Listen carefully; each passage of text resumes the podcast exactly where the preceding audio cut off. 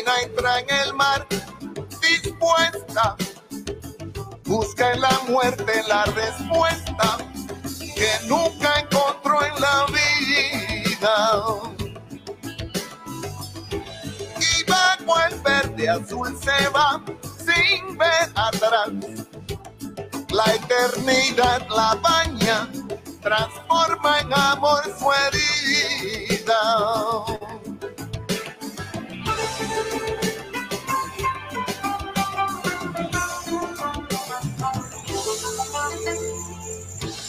No ha pecado no vivió. Quien no ha vivido nunca amó. Aprende, no seas tú como la otra gente.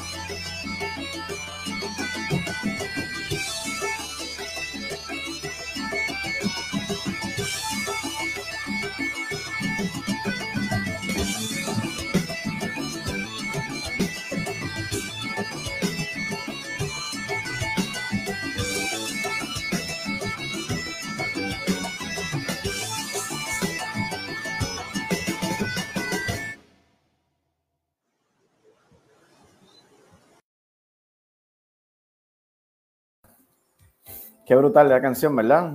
Apenas hace unas cuantas horas, un, día que la lanzó y, ya me encanta. La fusión, como siempre, su, su modo de ver el mundo y de fusionarlo a través de la música, los instrumentos. allá.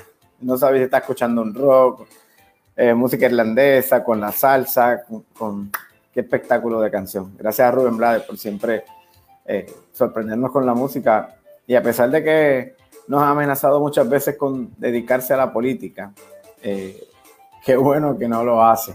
Ya hoy es 4 de mayo, jueves, y vemos cómo ha ido corriendo la semana, llenándonos de sorpresas también. Eh, hoy tenemos varios invitados que, que, que queremos conversar sobre los distintos puntos eh, y, cosas que nos, de alguna manera u otra nos afectan.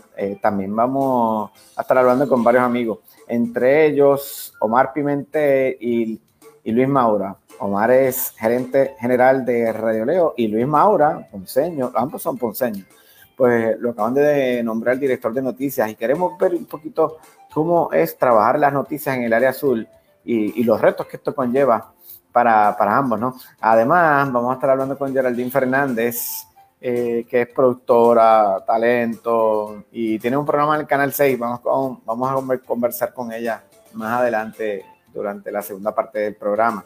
Y en un ratito también vamos a, hablar con la chef Rosita Rosado. Eh, ¿Con qué nos va a sorprender? Ella está en su, en su restaurante, en su negocio en Bayamón. y sé que vamos a preparar algo.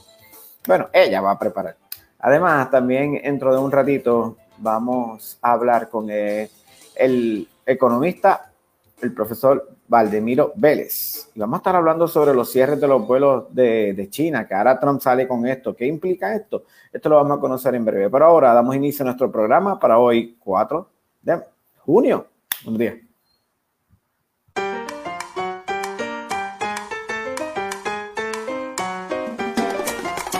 Son las 8 de la mañana, hora de comenzar el día oficialmente y disfrutar en el tapón o en el trabajo. Las mañanas con Joel Rivera. Información, actualidad y mucho humor. Conéctate a nuestro Facebook, Las Mañanas con Joel Rivera. Sintonízanos por Tuning Radio en 11Q Radio 1140M. Este programa es una producción de Isabel Hernández para Grupo Meta Escuchas Las Mañanas con Joel Rivera por 11Q Radio 1140 AM.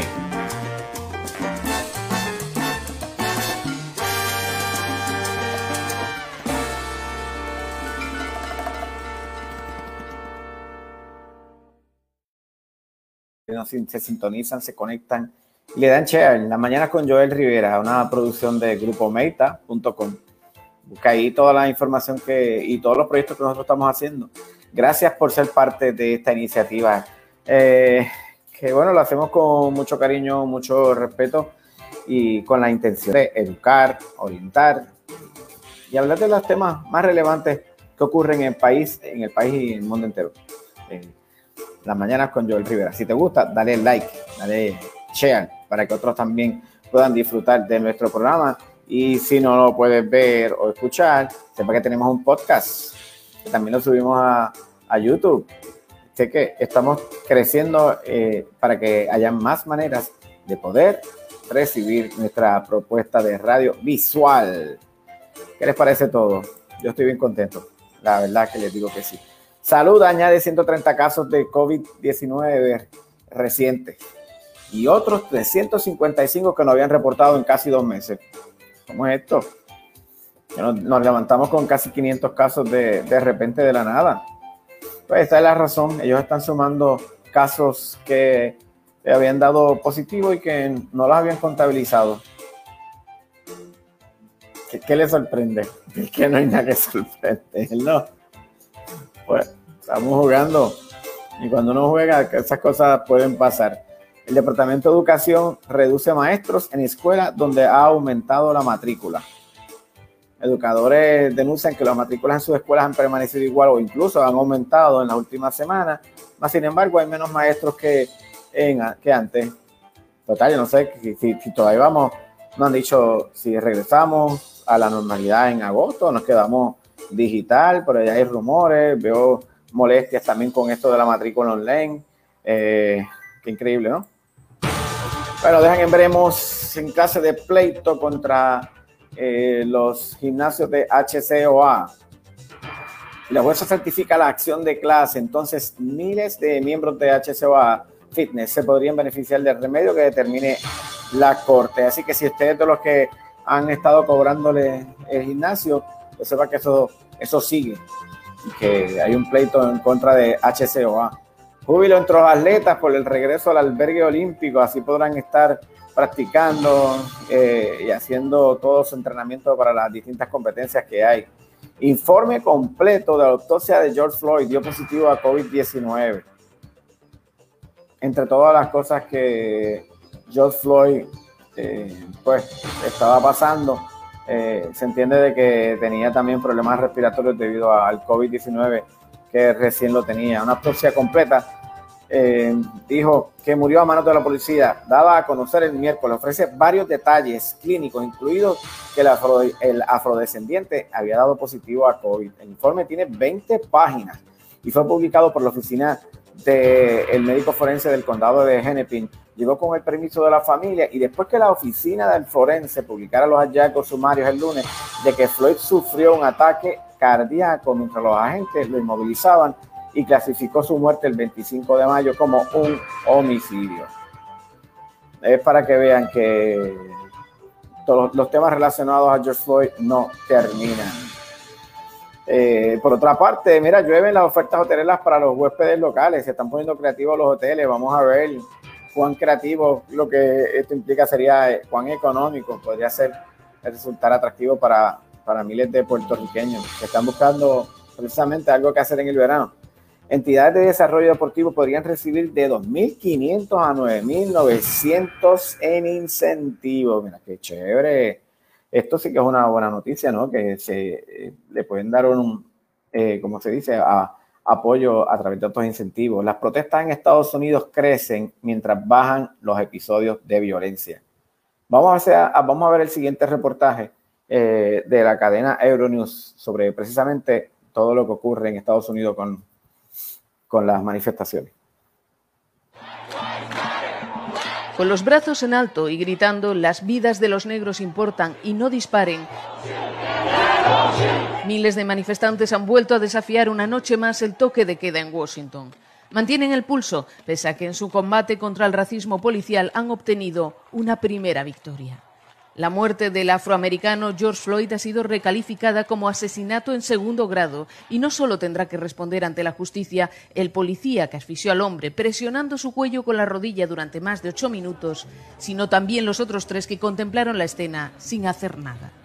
Más de una semana de multitudinarias protestas, empañadas por la violencia y los saqueos, toques de queda y el despliegue de la Guardia Nacional, han sido necesarias para que los manifestantes obtengan la inculpación de los cuatro agentes. Para el fiscal general de Minnesota, tras este paso, deberán darse otros en el mismo sentido. No creo que este enjuiciamiento pueda rectificar el daño y la pérdida que tanta gente siente. La solución a este dolor será lenta y difícil el trabajo para construir la justicia y la equidad en nuestra sociedad. Para Barack Obama, lo que está ocurriendo refleja un cambio de mentalidad inédito en la historia de Estados Unidos. El expresidente también ha invitado a los jóvenes a seguir adelante porque tienen el poder de cambiar las cosas. He estado oyendo en Internet debates en los que se opone política y participación a desobediencia civil y acción directa. No se trata de una u otra cosa, son ambas para lograr un cambio real. El ministro de Defensa, Mark Esper, ha dicho que no apoya el despliegue militar vía un decreto de estado de insurrección que defiende el presidente Donald Trump. Al tiempo que el discurso político aumenta de tono en las calles, disminuye la tensión.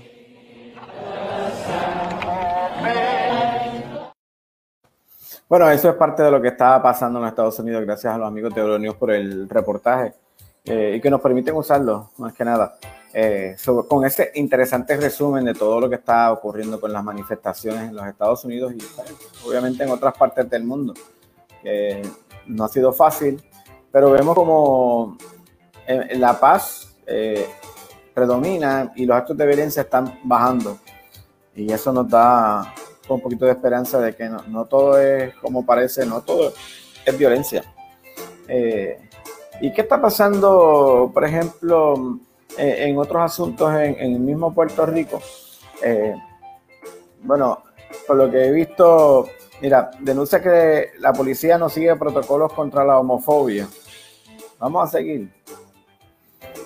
Fugitivo federal enfrenta a agentes y logra escapar. Asesinato en Carolina. Anuncian, por otra parte, incentivo para entidades dedicadas al desarrollo de deporte. Aumentan los casos, como dijimos, eh, de a, 4.508 los casos de, de, COVID en Puerto Rico y eficaz con clave dirigente del programa de femenino del básquetbol. Ahí lo tienen. ¿Qué va a pasar con esto? Pues a todos los que les gusta el deporte, sepan que también tienen una oferta en, en el podcast de nuestro amigo Paco Lozada. Apaga y vámonos. Y ahí están hablando de todos estos asuntos relacionados al, al deporte. Eh, estábamos hablando ahora mismo, hace un segundo atrás, sobre el individuo que es sospechoso de una larga lista de asesinatos y se le escapó a los federales. Eh, él se llama Orlando Orlan Carmona Serrano, a quien se le atribuye el control por largos años de un narco o de una narco organización que opera en el residencial Manuela Pérez. Se enfrentó anoche a varios policías que lo intervinieron mientras conducía una guagua con biombos azules y dio otro nombre diciendo que era el chofer del senador Miguel Romero. La cadena de eventos comenzó alrededor de las 8 de la noche cuando el sargento José Abraham le da el alto a una guagua Buick color negra que llevaba biombos azules. La intervención ocurrió en la carretera 889 eh, frente a la panificadora Pepín. Según la policía, el individuo entregó la licencia de conducir expedida a nombre de Harry Mercado Pérez y la registración de la guagua. Cuando se le pidió una identificación como empleado del senador Romero, dijo que no tenía. El sargento se percató de que el, que el intervenido tenía una pistola negra en la cintura y cuando le pidió la licencia de portación de armas se puso nervioso. El intervenido agarró la pistola y el sargento, varios agentes le dispararon, surgiendo supuestamente o alegadamente un intercambio de disparos. El individuo arrancó a toda velocidad en la guagua y se perdió en Coupé. Los agentes regresaron a Bayamón y como parte de la investigación, eh, estos agentes fueron desarmados para someter las pistolas a pruebas de balística, recibiendo otras armas de reglamento. Wow, Orlando tiene 40 años, a quien también se le apoda Barber, es sospechoso de una larga lista de asesinatos en Manuela Pérez, a Torrey y el embalse San José. Son algunas de las cosas que ocurren y que habían dejado de pasar tan abiertamente por la cuarentena. Eh, siempre me llama la atención que cuando hay cuarentena o, toque te queda, eh, la criminalidad baja considerablemente. Los que tienen que hacer cosas, fechorías o, lo que tengan, pues como que se guardan también. Y mira, a la larga empiezan a salir, empiezan también los problemas, se aburren. Ojalá que no pasaran estas cosas. ¿Sí? Los comerciantes. Eh, por segunda ocasión, Disculpen eh, ese sonido ahí que, salió. Es que me gustaría que vieran un video que preparó nuestros amigos de El Vocero, hablando sobre la placita de Santurce, donde los comerciantes precisamente empezaron a ayudar a la gente han estado entregando unas, cajitas y, me gustaría que, lo viéramos. Eh, les voy a compartir el, video, eh, interesantísimo. Aquí, aquí va. Eh, por segunda ocasión, esta vez repartiendo comida enlatada, este, arroz, ciertas cosas para aseo, jabón, sanitizer y otras cosas para aquí, para los vecinos de la placita del mercado de Santurce. Todos los comerciantes nos hemos unido y algunos suplidores que nos han donado sus productos. En este caso, eh, Chemical nos donó parte de los productos, Doctor Mecánico nos donó parte de los productos, este, Ben Suárez nos donó parte de los productos. Bacardino donó parte de los productos, Ballester, son todas estas compañías que junto a nosotros hemos tomado la iniciativa de repartir estos alimentos en el día de hoy. Así que nos unimos todos los comerciantes, estamos unidos y seguiremos haciendo este tipo de labor comunitaria para que la gente sepa que los comerciantes, aparte de pues, hacer sus negocios, también pensamos en los hermanos vecinos. Ahí tienen, eso es parte de lo que están haciendo. Qué bueno que los comerciantes se unieron para, ayudar también. ¿sí? Es importante. Eh, somos mucha gente, somos muchos más los buenos, como, como dicen. Y mientras esto ocurre, pues mientras esto ocurra, definitivamente que, que nos vamos a ayudar. Bueno, ¿y qué, han escuchado de la guagua esta de, de Ricky Rosselló? Nadie encuentra la guagua. Ahora resulta que desapareció un vehículo tan grande, como si fuera un Smart, una, no sé, un Gocal.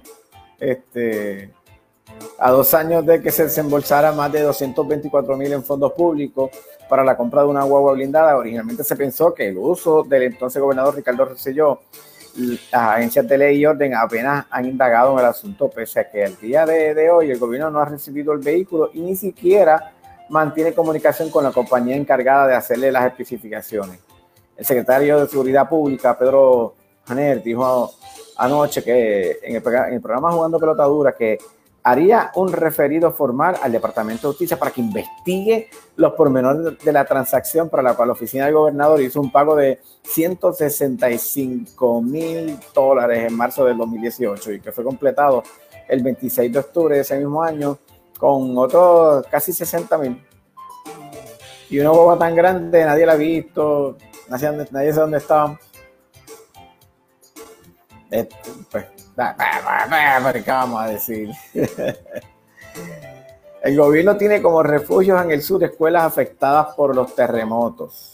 Ya empezó también la temporada de huracanes y esto complica más los casos eh, en estos asuntos porque obviamente eh, dónde van a estar los refugiados en caso de, de, algún desastre o alguna prevención que haya que hacer. Incluye 14 escuelas de la región sur que tienen daños estructurales causados por los temblores clasificados no aptos o parcialmente aptos por la severidad de los daños que han sufrido. Al comparar la lista de refugios con los de las escuelas especializadas en los municipios, eh, la Oficina de Manejo de Emergencias de recibe, eh, que recibe asistencia pública surge 11 marcadas como parcialmente aptas. Esos son en color amarillo. Y tres planteles marcados no aptos, que esos son rojos. O sea que estamos exponiendo eh, la vida de muchas personas en este, en este sentido. Así que, pero esperemos que, que haya una reubicación de, de esto. Eh, en, en, otros temas, el gobierno de Estados Unidos ha emitido, eh, emitió ayer una orden en la que prohíbe la llegada de vuelos de aerolíneas sede en China a partir del 16 de junio como medida de reciprocidad después de que Pekín impidiera la entrada de las compañías aéreas estadounidenses en el país. La orden entrará en vigor el primero de junio, aunque el presidente de Estados Unidos, Donald Trump, puede modificar dicha normativa antes si así lo desea y ha explicado el Departamento de Transporte. Pero obviamente esto puede traer serios problemas en la economía, eh, no solo en Estados Unidos, sino también en Puerto Rico. Y, y todo esto de eh, la, la, transportación, los productos que vienen de China, ¿cómo vamos a hacer? Mejor conversamos con el profesor Valdemiro Vélez y le damos la bienvenida. Buenos días, profesor. Buenos días a ustedes también. Gracias. Aquí estamos hablando de, de toda esta preocupación con, con, esto de que surge de repente con eh, que ahora Trump va a prohibir que los, que los aviones vuelen. ¿Qué es esta lucha interna entre que tienen entre los, los, chinos y los estadounidenses? A mí me parece que eso es más bien un acto de, de locura de uh -huh. Donald Trump, porque realmente la economía norteamericana no puede subsistir sin los insumos de la, de la economía china. ¿A qué me refiero? Me refiero no que venga un carro hecho de China, es que los -huh. insumos que se utilizan para los carros, las piezas, las partes, para, digo los carros por decir un, un sí, ejemplo, claro, claro. pero para gran parte de los productos que se producen en Estados Unidos con insumos, con productos intermedios que se generan, que se hacen en China. No solo en Estados Unidos, en gran parte del planeta también, ¿verdad? Pero particularmente la economía eh, norteamericana está muy, muy estrechamente relacionada con los insumos que se consumen, que compran de China. Lo que querría decir que va casi a paralizar la economía más que con la pandemia, si hace una cosa como esa. Sí, lo, lo, vimos que hace unos meses atrás hubo una, unas peleas entre Google, Hua, la compañía Huawei, Huawei eh, que hacen los, sí. los, los artículos eh, de, de, celulares. Entonces, es no nada de que venga de China electrónico va a entrar a Estados Unidos. Entonces, ¿qué estamos haciendo? Sí. Vemos, vemos compañías como Amazon vienen a Puerto Rico para ellos tratar de maximizar y agilizar todos los procesos de entrega de sus productos y ahora con esta prohibición de, lo, de, de los aviones chinos, entonces, ¿qué vamos a hacer? ¿Cuánto compramos de ella? Sí, suponiendo que eso pueda ser a larguísimo plazo una medida para que los insumos se produzcan en Estados Unidos, uh -huh. pero a, a, corto y mediano plazo es una locura porque se va a paralizar la producción. La cantidad de productos que se necesitan, que se importan de China para producir eh, productos completos en los Estados Unidos, es, es enorme. Se podría decir que es más, más de un 60% en algunos casos y en algunos 80% de los insumos que se usan en la producción norteamericana viene de China. Sí, sí, sí, es algo que, que, que, llama mucho la atención y hay que, yo no sé qué, qué, que alguien que le puede decir a Trump, mire, deja de estar jugando, que parece un juego de estos de, de ajedrez, este, con tanto estrés que él provoca en los demás. Ahora mismo vemos otra situación precisamente con el presidente y es que el secretario de Defensa se opone a utilizar los militares para contener las protestas en Estados Unidos. Esto ha hecho que se disparen las, eh, las, compras de armas. Sí. Eh, esto puede traer otras situaciones porque vemos que la gente está tratando de defender lo suyo, pero a la misma vez, ¿dónde está el, eh, mi, mi, mi punto de protegerme versus proteger todo lo que es la ciudadanía? No, claro, el, ejército eh, en el territorio nacional, ¿verdad? Pues no ha habido eh, muchos ejemplos de eso, incluso en, algunas, en algunos momentos se ha señalado que, sería ilegal usar el ejército para la ciudadanía norteamericana propiamente. Pero definitivamente que la única manera de resolver, tanto en un caso como en el otro, es con conversaciones, con diálogos y con pactos.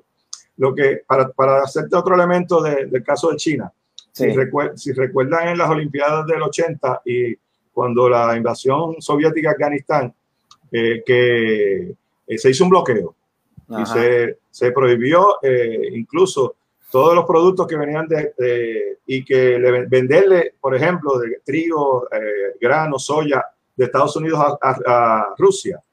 ¿Y qué fue lo que ocurrió con eso? Que duró poco. Siguió el bloqueo político, pero el económico duró muy poco y siendo mucho menos dependiente eh, del comercio con Rusia en aquel momento que fuera el que con China hoy. Y aún así duró poco, porque lo que empezó fue pues eh, eh, la, la, ilegalidad. Porque si usted no tiene manera de agregar su empresa sin los insumos chinos, pues lo va a traer ilegalmente. Claro. Entonces, eso es lo que se está promoviendo con eso. Si pasó en aquel momento, ¿verdad? con la invasión a Afganistán y la, el boicot a Rusia comercial, que el boicot comercial no funcionó, mucho menos funcionaría con, con el caso de, de, China. Y lo que se está prometiendo, pues, es eh, el crimen con eso. Sí, nos, comparte una información Ernesto González a través de las redes. Dice, sin contar los aranceles en muelles que subieron. Yo pagaba el US Custom, eh, un vagón de 40 pies de China, por esa partida yo pagaba 233 y ahora de un año para acá son 8 mil. Es absurdo la guerra económica y son ingresos que van a dejar de entrar en Estados Unidos. Definitivamente, porque si ya dejan de entrar los, que, los, que, los barcos que pagan aranceles y los productos que pagan aranceles, pues ese dinero no va a entrar a la economía norteamericana. Entonces, todo eso, ¿cómo va a ocurrir? Todo eso, eh, todos esos gastos, cargos, eh, porque ahora, ponle que, que, ya ni entran aviones, pero entonces eventualmente va a prohibir los barcos porque hacia eso. Eh, entonces, dijiste algo bien interesante que va a promover la, la, ilegalidad de, la transportación. Seguro. Entonces, supongo que van a llegar a Panamá, a Colombia, empiezan a, cambiarle las marcas y eventualmente terminan aquí pagando menos. Y entonces eso crea otro problema que fue lo que pasó en el 80 con los productos también, se empezó la ilegalidad con eso y lo que tú dices, ¿verdad? Cambiándolos de nombre, poniéndolos por otros lugares, porque no, no, se podía detener realmente el comercio. Y en el caso de China, pues mucho menos, no se puede, se puede detener eso. Obviamente eso va a hacer que se suban en Puerto Rico los precios. Definitivamente, sí. Y en todas partes, en, el mundo entero. Esta guerra eh, que estamos viendo en las distintas eh, eh, partes del mundo? ¿Cómo, ¿Cómo va a estar afectando? Porque vemos que también China estaba peleando con la India. Y es básicamente por lo mismo. Son guerras que todo el mundo pierde. Mm. No, no, hay ganadores ahí. sobre todo a corto plazo, inmediato, inmediato plazo, todo el mundo pierde y pierde mucho. y, y en momentos en que la economía global está tan frágil, y con una reducción trillonaria de los productos brutos mundial por la pandemia, ¿verdad? Pues es todavía mucho más grave el asunto. No es momento de hacer unas locuras como esas, mucho menos que, que en otros tiempos, ¿no? ¿Cómo eh, entiendes que no se ha sacado números reales de, de, de, cuánto nos puede haber afectado la pandemia o nos pueda seguir afectando? Por un lado está entrando dinero, pero no se mueve de la manera o le llega a la gente que tiene que llegar. No, el, dinero que está entrando no compensa por la eh, pérdida de empleo, por la inactividad de la eh, comercio, de, de, las empresas, de la industria de construcción, etcétera. Eh, es un paliativo mínimo. Pero en realidad el golpe sí, ciertamente hay que medirlo y todavía no hemos hecho esos estudios, pero es importante que se hagan. Pero el dinero que entra pues es realmente un paliativo de lo que se está perdiendo por otro lado. Entonces, a eso le suma eh, las protestas y las manifestaciones en Estados Unidos. Sí. Que todos los comerciantes han estado eh, pues, cuidando, preocupados, porque están, encima de que había un toque de queda, ahora tienen otro toque de queda porque la gente se olvidó de la cuarentena y han, salido a protestar. Y obviamente esto trae otros problemas. Sí, ya, definitivamente. Ya viste cómo hoy, esta mañana, aparecen casi 500 casos registrados de aumento en COVID. Y te dices, ¿cómo llegamos a este número? ¿Cómo se nos olvidó sumar 355 casos nuevos? La verdad que aquí tenemos un, un, problema bien serio con los datos en muchas dimensiones, pero eh, que nosotros no sepamos cuántas pruebas se están haciendo diariamente, ¿por qué nosotros no podemos saber eso? Eh, claro. Si, si lo estuvimos o sea, lo, sabíamos al principio, nos decían si hicieron tantas pruebas, tantas negativas. Otro asunto es que no sabemos cuánta gente se cura diariamente tampoco de, del COVID. Sí, sí, siguen aumentando los casos, cuatro mil y pico, pero no nos dicen se, se recuperaron tanto. Claro. ¿Y de cuántas pruebas se hicieron? ¿Cuántos salieron positivos? Si realmente es una proporción significativa o son muy pocos, si se están haciendo miles y miles de pruebas y se hacen pues 40, eh, 60 positivos, pues realmente no es un problema tan serio como si fuera que se están haciendo 100 y 60 dan positivos, ¿verdad? Eh, en términos de, del aspecto económico general de, Puerto Rico, ¿tú crees que tengamos una mejoría en los próximos seis meses o vamos a seguir eh, con estas incertidumbres económicas?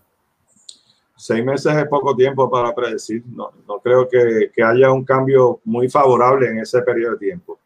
Tendríamos que esperar, tendríamos que esperar por lo menos años, medio, dos años. Eh, las medidas que pueda estar tomando la Junta de Control Fiscal en estos momentos, pues, eh, de detener los recortes, pues es otra vez un paliativo, ¿verdad? A, la gran crisis que se ha provocado con deteniendo la economía por tanto tiempo, ¿verdad? Por un par de meses, no estamos hablando de una semana o dos, eh, es mucho tiempo y nos va a tardar bastante tiempo también en el proceso de recuperación particularmente sectores tan, tan vinculados a eso como el turismo, ¿verdad? Que se, era uno de los ingresos más importantes de Puerto Rico y se bloqueó completamente por una temporada bastante significativa. Y que la apertura será también paulatina y paulatina podría entonces tener que ser la recuperación también. Sí, eh, algo de que se ha estado hablando, ayer se registraron 10.700 casos de 700, 10.700 solicitudes de desempleo, más de todos los que hay. Sí. Eh, y, hemos visto que algunos patronos eh, están preocupados pues, porque dice, la gente se va a ganar más dinero estando en sus casas que con lo que yo les puedo pagar. Bueno, yo no sé cuánto sé. Lo que le van a dar de ayuda al desempleo dependiendo del trabajo que tengan, ¿verdad?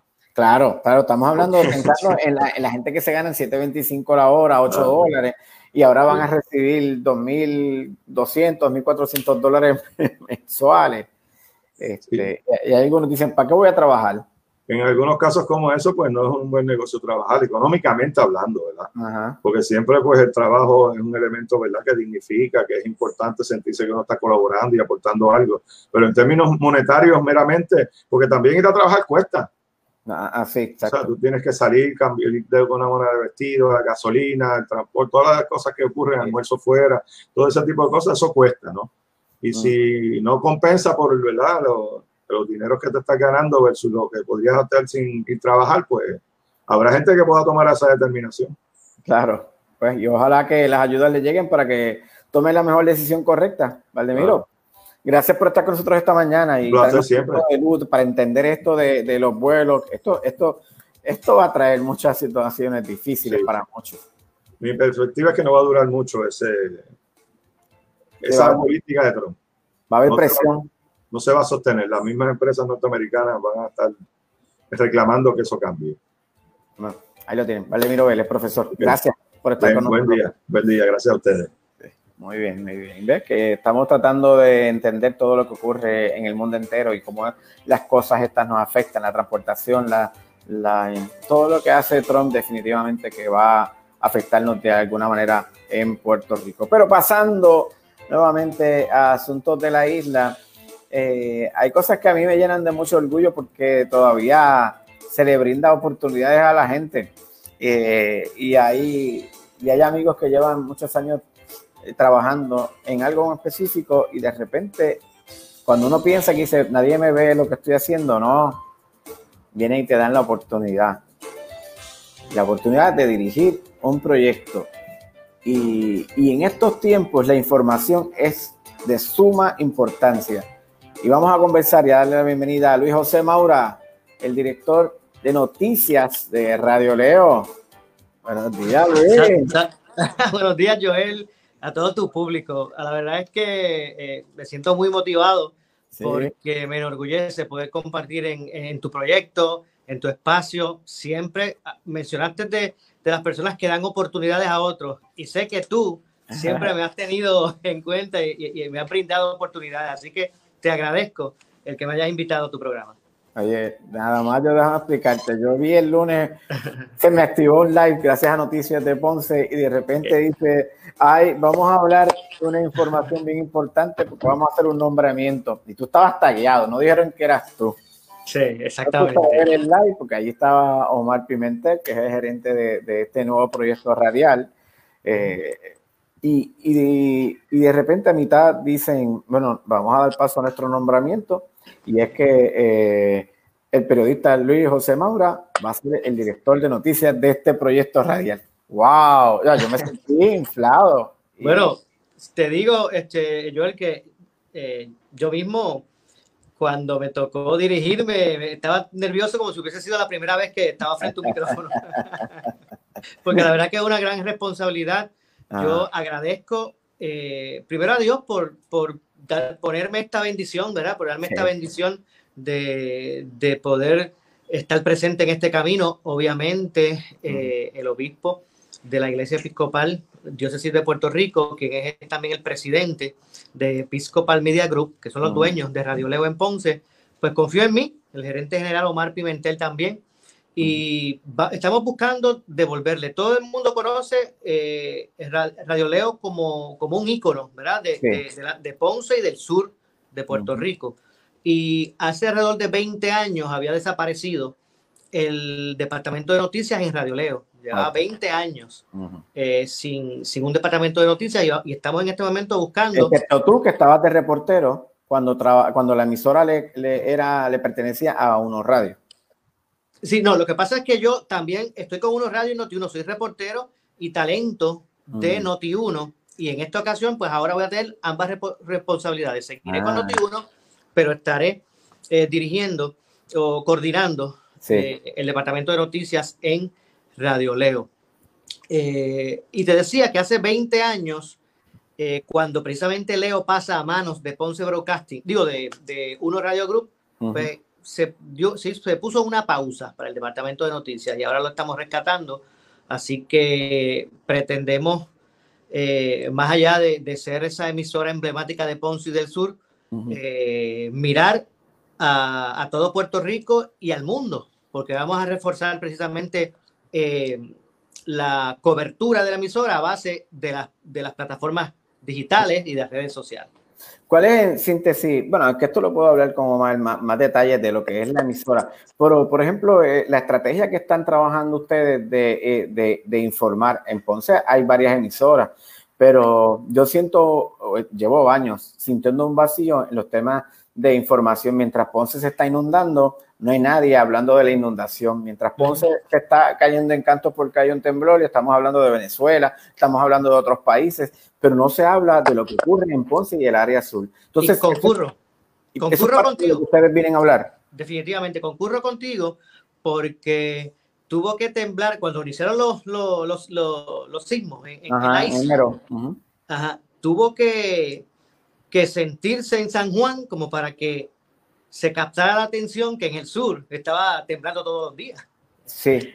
Entonces, pues hemos querido, precisamente como tú dices, eh, tener esa herramienta para que se puedan discutir, analizar y conocer los asuntos de esa zona que están siendo desatendidos, pero combinados con nuestra visión de que nos vamos a abrir al mundo, no tan solo a nuestra zona. Y esa es la combinación que queremos hacer. Sí, y me imagino que no está solo. Bueno, no, vamos a tener nuestro equipo de trabajo.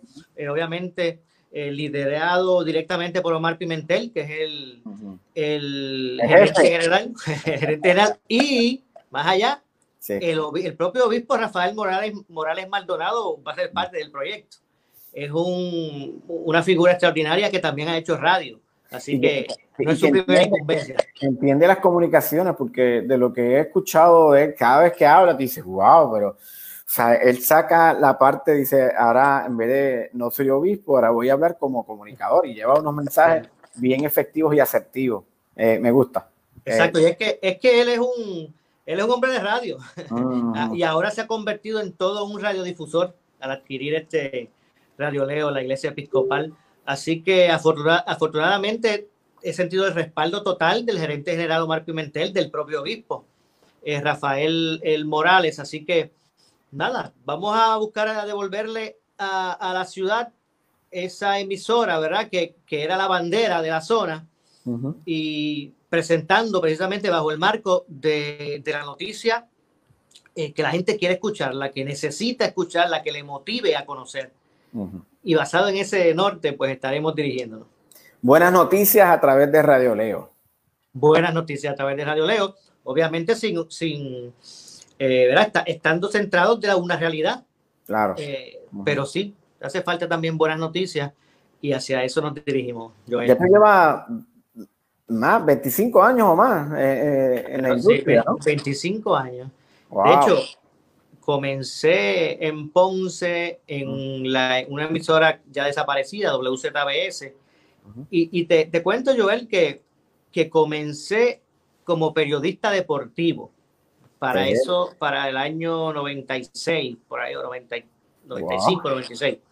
Y entonces, precisamente a través de lo que hoy es Radio Leo, Ajá. que, que- que regreso, ¿verdad? En esta ocasión como coordinador de noticias, estuve allí y allí me dieron la primera oportunidad, José Rivera Renta, si nos está viendo, yo sé que tú lo conoces, Sí.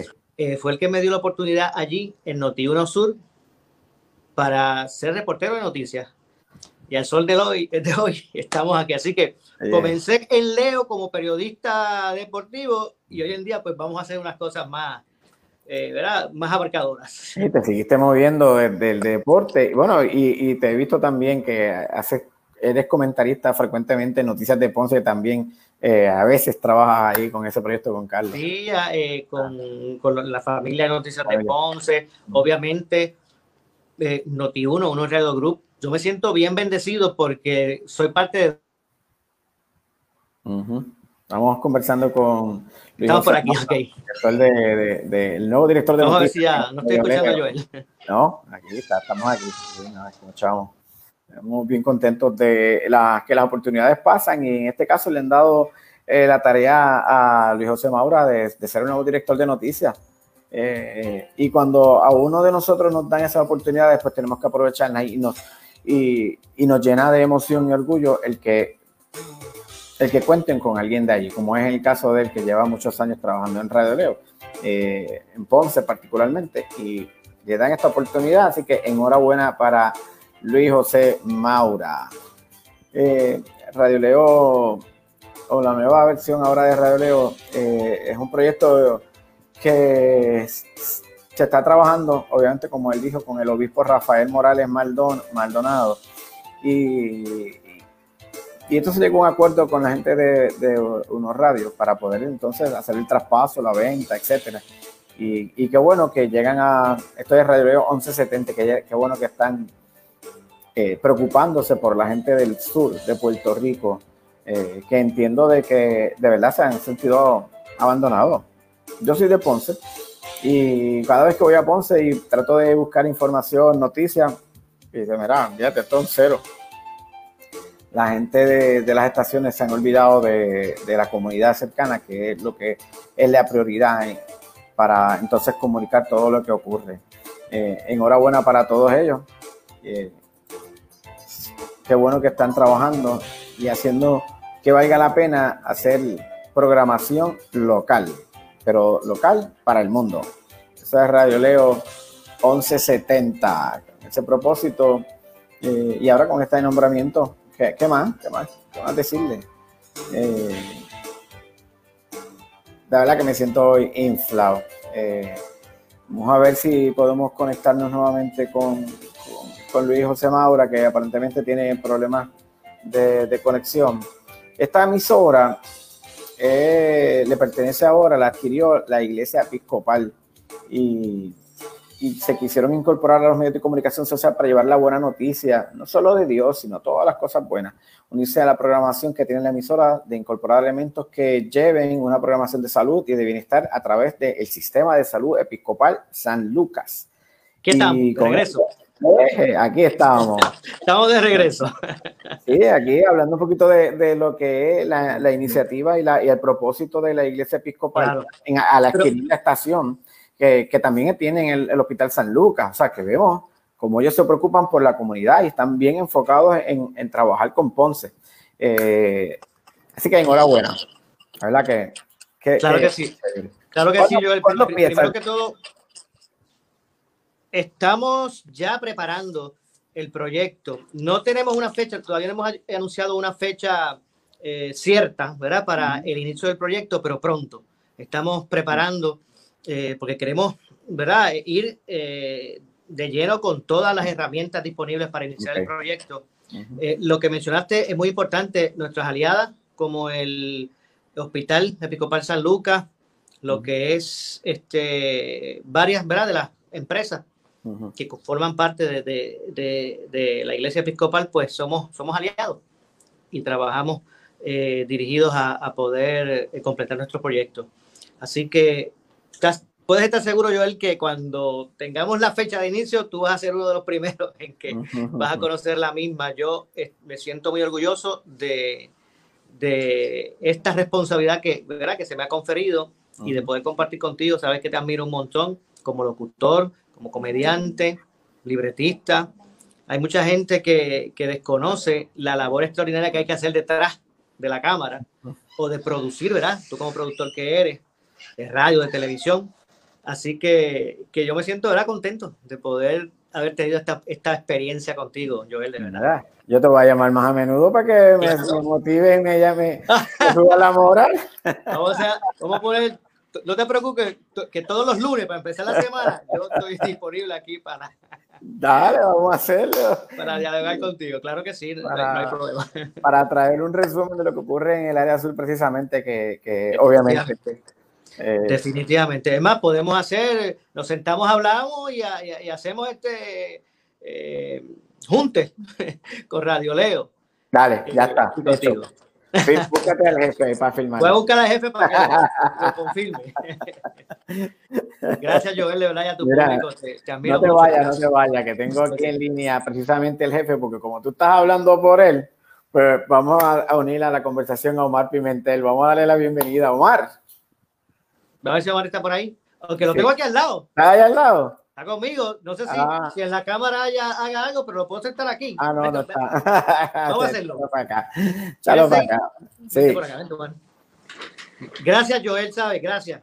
Seguro. Eh, mira, ahí está. Sana distanciamiento, sano distanciamiento. Omar. A seis pies, a seis pies.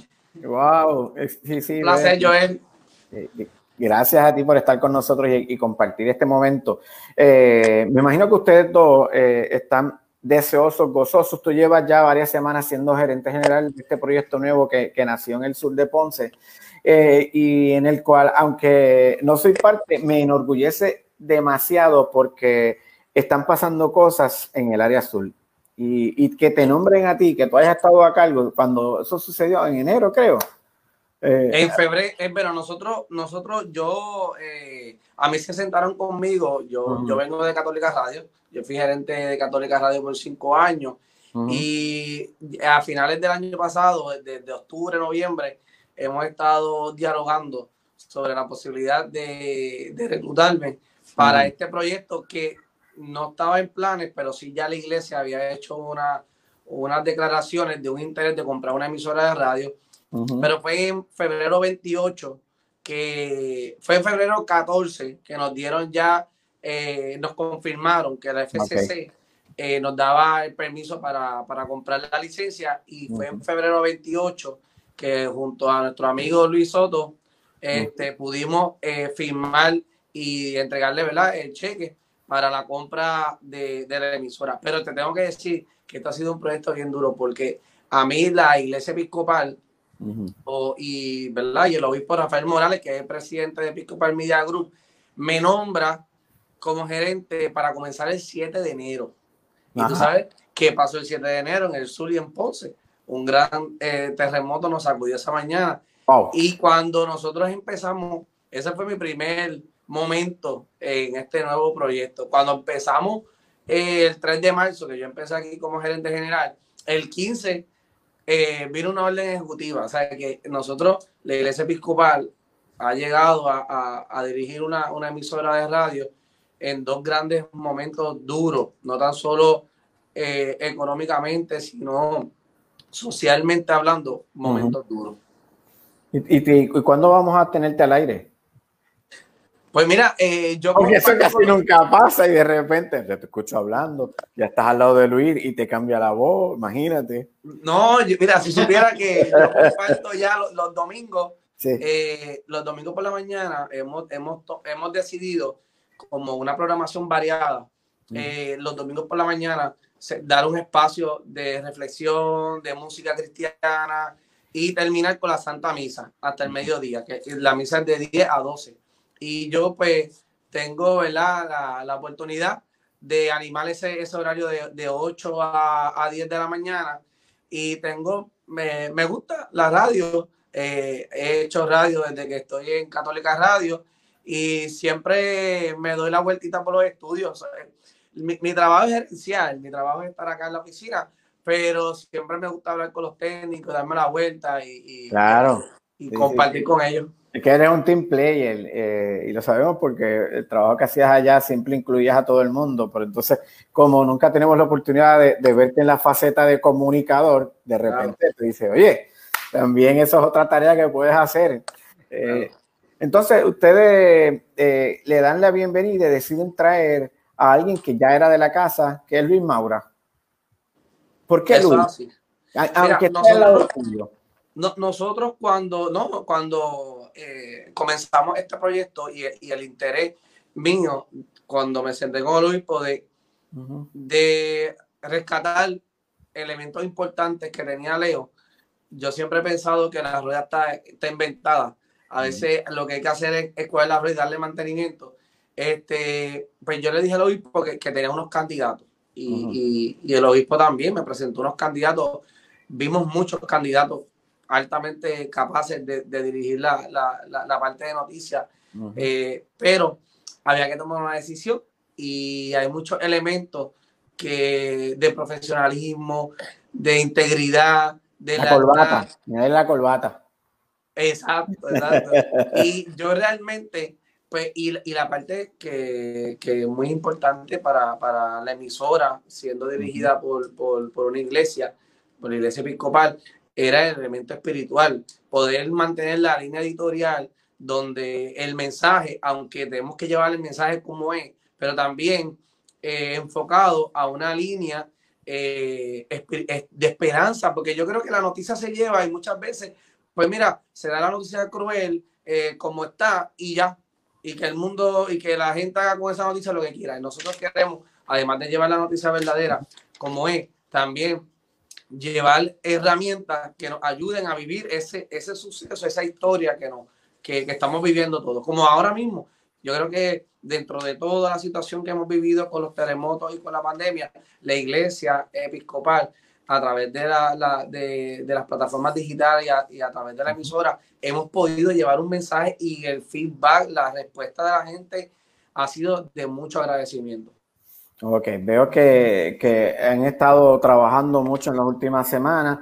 La cuarentena no ha ayudado, pero ustedes no han dejado de estar al aire eh, llevando la información eh, pertinente.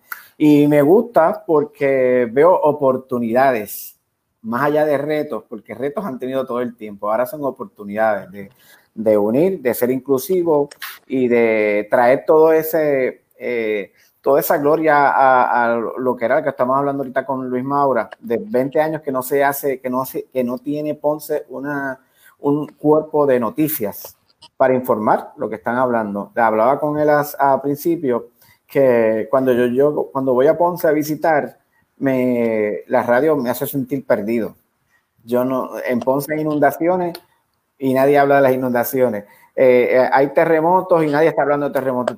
¿Por qué es esto? ¿Qué, ¿Qué, pasa aquí? ¿Por qué estamos hablando de Venezuela? ¿Por qué hablamos de otros países? Y esa enajenación hace que entonces eh, mantenga al pueblo desinformado. Y qué bueno que ustedes llegaron para hacer esa diferencia.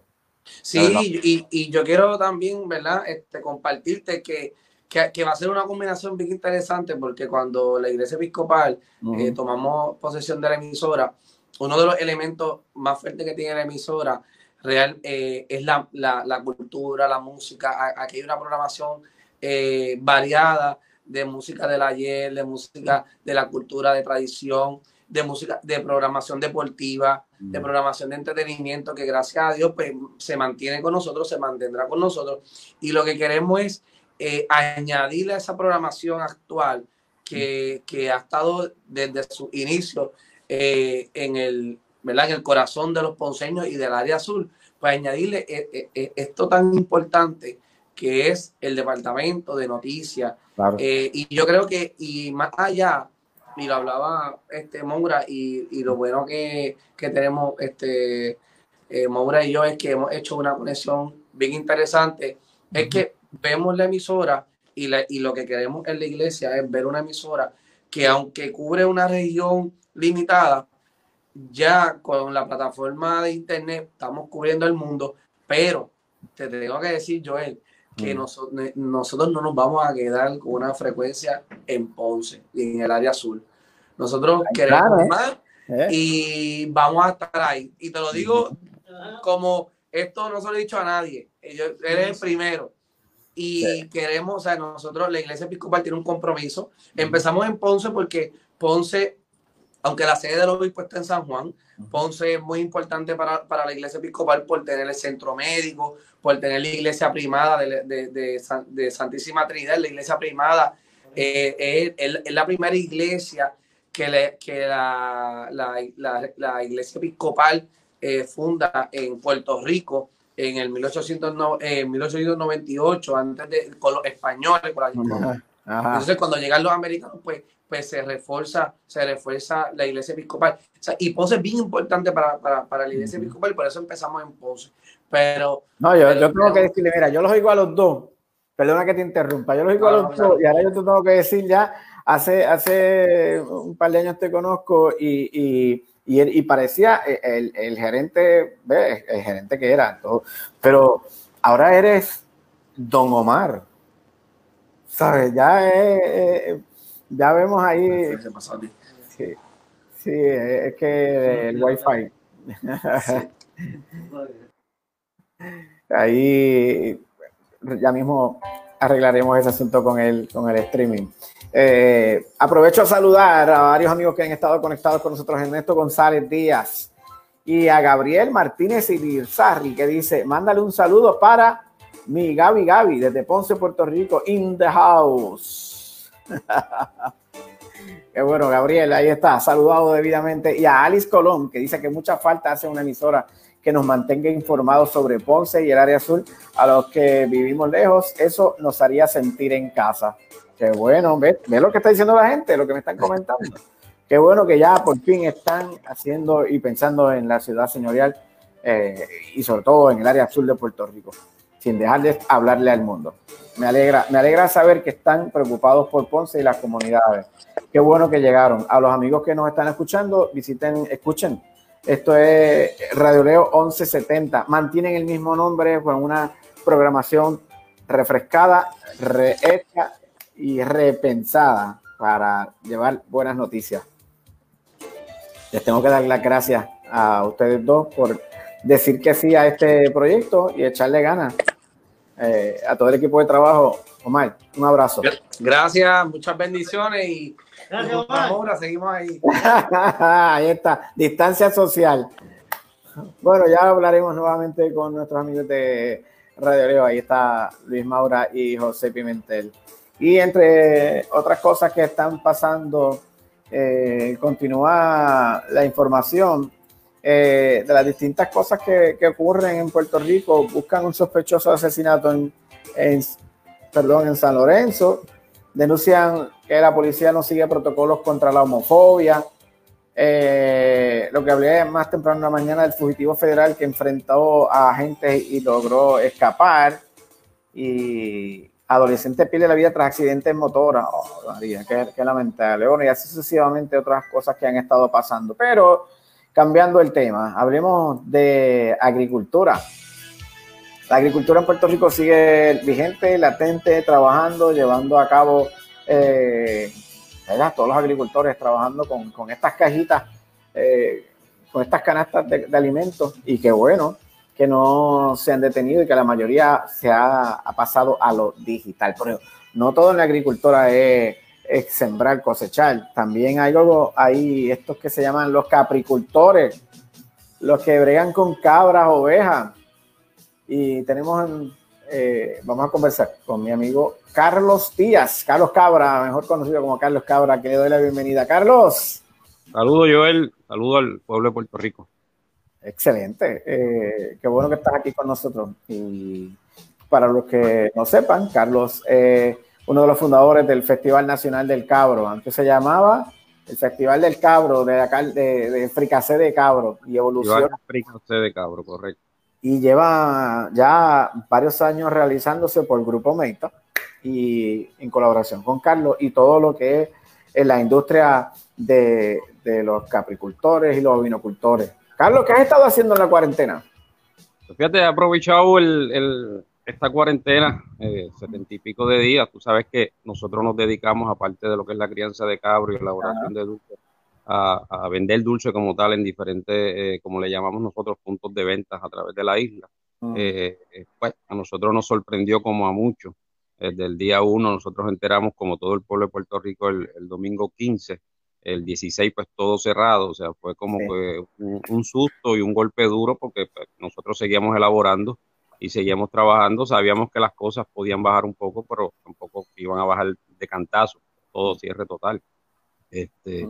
Nada, nos dedicamos a lo que es la finca, eh, hemos estado todos los días en la finca trabajando, haciendo otros proyectos eh, con aves de corrales, aparte de, pues hemos estado en contacto con lo que son los productores de cabro y ovejas en Puerto Rico para mantenernos al tanto de lo que está pasando, de lo que están haciendo, se, hace, se ha seguido con lo que es la compra y venta de animales, uh -huh. este, pero pues todo se paralizó, tú sabes que en este mundo de los cabros pues hay diferentes modos de ver lo que es la industria, uno pues nosotros nos dedicamos a lo que es producción de leche, igual que Maritere y otros, otras uh -huh. personas, hay otros que se dedican a lo que es simplemente el show, el show de, de, de cabros y ovejos, que son cabras de, a eso mismo, que, que las mejores especies como tal. Ajá. Este, pero todo eso se paralizó porque no puede haber show ni puede haber con eh, gente eh, reunida y lo que se está dedicando mayormente eso es a la crianza, producción y, y, y, darle cariño a los animales como tal. Y educados, de hecho, hay, hay agrónomos como el amigo Samuel Prieto, que se ha dedicado a hacer este, conferencias y, y, y talleres por, por internet que, que, son dirigidos a los capricultores y ovinocultores. Y aún así he visto en, en, algunas páginas como la de Memo López que, que ellos han estado a, trabajando y ayudando a otros eh, capricultores a, a, a, la crianza, al intercambio o a la venta incluso eh, de los cabritos. Sí, Memo López es una de las personas más activas en esta, eh, más activa y que más ayuda a lo que son los productores. Una persona dinámica, una persona que le gusta, eh, te gusta ayudar. Si, si ve que tú escribes algo en Facebook o alguna red social sobre duda o algo, el primero que te contesta es él. Si él no sabe la respuesta, la busca enseguida. Este, eso es lo que ha estado pasando, mucho cambio de animal, mucho eh, mucho mantenimiento. He visto que el amigo Edgar, Edgardo López de, de, Aguada se ha dedicado mayormente a lo que es el darle cariño a los animales, que es eh, mantenerlos recortados, el descorne de los animales. Este, eso, eso ha pasado mucho. ¿Por qué? Porque hay más tiempo o, o, nos han dado el tiempo que merecíamos para dedicárselo a los animales y a la finca. O sea, uh -huh. Este, yo estoy conforme con lo que se ha hecho. A veces uno se desespera porque pues, de momento todo cambia de la A a la Z. Uh -huh. Pero, pues nada, loco que esto abra con precaución y para eh, presentar proyectos nuevos y hacer dos o tres cositas más. Este, sabe que llevamos ya eh, junto a ustedes eh, este año, pues, con lo del festival, pues, aún no sabemos qué pueda pasar, pero, pero sí vamos vamos a trabajar y seguir trabajando por lo que es la educación y, la enseñanza sobre esta industria de cabra. Definitivo. Hay, un, hay una organización que se llama el Fondo de los Pequeños Rumiantes. Correcto. Es un fondo que es creado por, por una ley eh, a través del Departamento de Agricultura. Ese fondo es dirigido en este momento por la licenciada Maritere Juan. Tiene cuenta de una eh, junta de directores. Eh, de hecho, Maritere Juan es la propietaria de la única lechería de cabra certificada bajo el primer, este nuevo reglamento del Departamento de Salud. Ellos están bien activos una semana antes del toque de queda, pues eh, hubo reuniones porque iban a haber muchas actividades en, lo que ha sido estos meses en que se han tenido que posponer. Pero es un fondo eh, que se dedica a lo que es la educación y, a llevarte la información eh, que se necesita para tanto criar ovejos, cabros, cabras a nivel de lechería o cabras a nivel de carne. Y todo eso, pues el fondo lo ha estado trabajando. Ha habido una pausa, pero como todo, volveremos a coger el, piso y, y saldremos adelante. Seguro, definitivo. Eh, te pregunto y cambiando el tema. Eh, ahorita dijiste que tú trabajas mucho con dulces. Correcto. típicos. ¿Cuánto tiempo llevas trabajando con los dulces típicos? Dulces típicos, para traer un recuerdo acá, este es un evento que ya no se celebra, que es eh, Agrópolis. Nosotros empezamos el primer Agrópolis y mm. eso fue, eso tiene que haber sido como para el 2000, 2002, si no, si mal no recuerdo. Entiendo que fue 2001. Eh, que fue que empezamos a lo que fue vender un dulce de, coco en ese, en ese evento. De ahí es que marca el camino de nosotros hacia la elaboración de dulces. Ya en el 2003 nosotros elaboramos eh, e inauguramos la lechería de cabra en Toalta, en, el barrio de Toalta, y ahí pues, se elaboró el, dulce de coco con leche de cabra. Y llevamos hasta el día 15 de marzo vendiendo, de este año, vendiendo dulces ininterrumpidamente. Eh, es la primera vez que hacemos una pausa forzosa. Eh, pero nos hemos dedicado más de 20 años a lo que es la elaboración y venta de dulces típicos a través de, diferentes eh, mercados. Claro, eh, está los que nosotros podemos elaborar, pero también están los que pueden elaborar otros compañeros, que son los amigos de Moca, de, San Sebastián, los de Naranjito, Trujillo Alto, que todos somos amigos, o sea, lo mismo ellos venden los de nosotros, nosotros vendemos los de ellos, y ahí está pues el conjunto grande de los dulces del área es exclusivo del dulce de batata, dulce de naranja. Eh, es un equipo, un equipo completo y, somos un grupo que nos dedicamos a la venta de dulces típicos en Puerto Rico. Entonces, eh, estás hablando, por ejemplo, de qué que tú hablas y a uno se le llena la boca así de, ah, de, sabores, de, cosas mentales, rápido. Te sube el azúcar. Te sube el azúcar nada más pensarlo. Eh, ¿Cuál es el dulce típico que más se vende? Pues, ¿qué más gusta? a través de mi experiencia viene siendo el, todo el mundo dice que es el dulce coco, pero a nivel de, a nivel de venta de caja eh, viene siendo el dulce de batata. El dulce de batata es un dulce que siempre hay que tenerlo. Claro, nosotros hemos visto que a nivel turístico, eh, pues no es el dulce de batata, viene siendo el dulce de coco tradicional. Pero a nivel del mercado local, eh, ferias o centros comerciales, pues viene siendo el dulce de batata. Ese siempre hay que tenerlo. Es el más que se vende y claro, el dulce típico lo consume casi todo el mundo, pero hay un mercado que es el mercado de personas mayores. Lo que es la batata y el dulce de naranja, ese siempre hay que tenerlo. Y si tienes un dulce de coco con jengibre, pues es mejor todavía. Carlos, ¿dónde están, eh, ¿dónde están localizados? No ahora, porque veo que hay un cielo espectacular. Me refiero a zona típica, eh, tu, tu tiendita de dulce zona típica ahora mismo, pues eh, vamos a estar trabajando próximamente lo que es Plaza Las Américas, cuando nos den el visto bueno. Vamos a estar en Río Grande, en el barrio Palmel. Vamos a estar en tren urbano también. Y, adicional de que ahora ya para, esperamos que para agosto o septiembre, pues en Toalta, lo que son las facilidades de lo que son la lechería y la, la, fábrica de dulces, pues vamos a estar también con varios kioscos, con un kiosco, perdón, con una variedad de dulces eh, típicos Así que vamos a tener y esperando también el visto bueno del Paseo a la Princesa, eh, que eso esperamos que para julio o agosto nos den la oportunidad de seguir vendiendo dulces allá.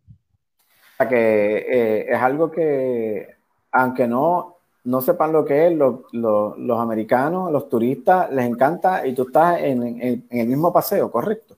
Sí, el mismo paseo. Somos la carpa número 2, entrando por el Paseo a la Princesa. Eh, allí pues normalmente estamos viernes, sábado y, viernes, sábado y domingo en los meses eh, regulares, como le llamamos nosotros, ya lo que es la época verano y invierno, estamos los siete días de la semana allí. Eh, ¿Y, qué, es lo más que te gusta? Porque yo te veo, obviamente te gusta porque te apasionan los dulces y hablar de, la historia de cada dulce, pero eh, tú le hablas hasta las hojas sin moverse. Todo sí, sí.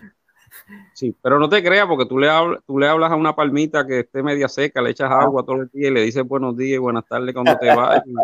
Y, en dos o tres días la palma está más linda que el carajo. O sea, que, yo sí, yo le hablo a todos. Yo le hablo hasta los perros me hacen caso, los cabros, todo, las gallinas, los pavos, tenemos de todo. Y si tú, hay que darle cariño, todo es, esto, uno ve la respuesta. Cuando tú le das cariño a algo, tú ves la respuesta. Que que, o sea, que tienes muchas experiencias variadas con, los clientes y se nota eh, ese amor que tú le pones a, atender a la gente, porque te he visto, porque, porque sé que, eh, por eso te digo lo de buscarle conversación. Eh, quiero, quiero hablar contigo. Hace algunos años te estaban entrevistando en televisión Alberto Rullán. ¿Tú recuerdas eso? Sí, eso tiene que haber sido, eso fue en el año 2009. Eso yo entiendo que fue un, en un mes de marzo, si no me equivoco. Entre marzo y abril del año 2009 fue, sí, esa entrevista que fue una entrevista muy buena, al final un poco accidentada o cómicamente accidentada, pero, pero nada, sí, fue una, es una vivencia más escrita en el libro de la, de la vida de uno. Bueno, para los que no se acuerden de ese momento, yo sí me acuerdo y lo vamos a compartir ahora mismo. Escuchen y vean esto y vean la reacción yo no sé cuál es mejor, o la de Carlos Díaz o la del reportero Alberto Rullán, eh, en una pregunta que él le hizo. Vean esto. Por preguntarte, Carlos, eh, ¿por casualidad alguna de esas es Chelly? No, no, esas son las cabritas que están ahí mismo en ordeño. Chelly es mi esposa, que es la dueña de la Yo soy el administrador y el que trabaja todo. Saludos a Chelly, entonces. Esto hasta Alberto Rullán, Noticentro.